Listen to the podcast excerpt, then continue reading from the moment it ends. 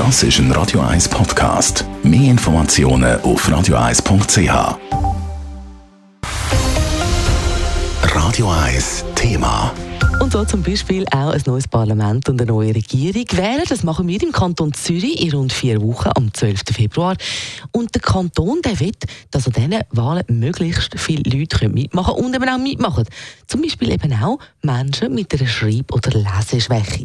Und auch die Jungen sollen zum Wählen motiviert werden.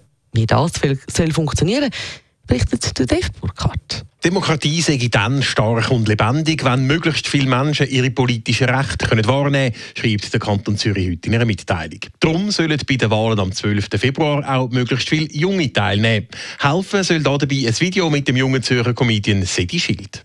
Überall Halunken, die haben die Politik in der Hand. Aber dann ist ja umso wichtiger, dass wir gehen wählen, oder? Ja, sicher, das ist das. Und genau das schauen wir heute schon miteinander an. Du kannst nämlich mitbestimmen, dass am 12. Februar bei den Kantons- und Regierungsratswahlen hier in Zürich die richtigen Leute das Ruder kommen. Im Video wird erklärt, wie es Wählen funktioniert und was für Möglichkeiten Wählerinnen und Wähler bei der Wahlliste haben, wenn sie die Liste verändern wollen. Also kumulieren, streichen oder dann Freunde, wir sind beim Panaschieren. Panaschieren? Panache, ist das nicht ein Bier? Ja, fast. Nicht ganz. Beim Panaschieren geht es nämlich darum, dass du jetzt jemanden auf deiner Liste kannst streichen und ihn durch jemand anders von einer anderen Partei kannst ersetzen Verantwortlich für die Wahlhilfe für Junge ist die Regierungsrätin Jacqueline Fehr. Sie findet das Video mit dem Sedi-Schild gelungen. Und ich habe auch das Gefühl, mit ihm haben wir jemanden gewonnen, der auch für die Jungen wirklich einen Anspruch hat, wo sie lässig findet und wo sie möglicherweise auch und hoffentlich auch motiviert, an den Wahlen teilzunehmen. Eine Studie hat nämlich gezeigt, dass die Jungen sehr wohl an der Politik interessiert sind, dass sie aber die Art und Weise von Informationsvermittlung nicht wirklich nachvollziehen können. Darum jetzt also das Video. Der Kanton Zürich wird aber auch andere Menschen für die Wahlen gewinnen, zum Beispiel Menschen mit einer Schreib- und Leseschwäche. Das ist Teil vom Zürcher Aktionsplan zur Umsetzung der Behindertenrechtskonvention der UNO, erklärt Jacqueline Fehr. Die verpflichtet die Kantone in verschiedenen Bereichen Maßnahmen zu ergreifen, dass Menschen mit Beeinträchtigungen am gesellschaftlichen Leben können teilnehmen können. Das betrifft auch die demokratischen Rechte und wir haben den Auftrag, Maßnahmen zu ergreifen, die das möglich machen.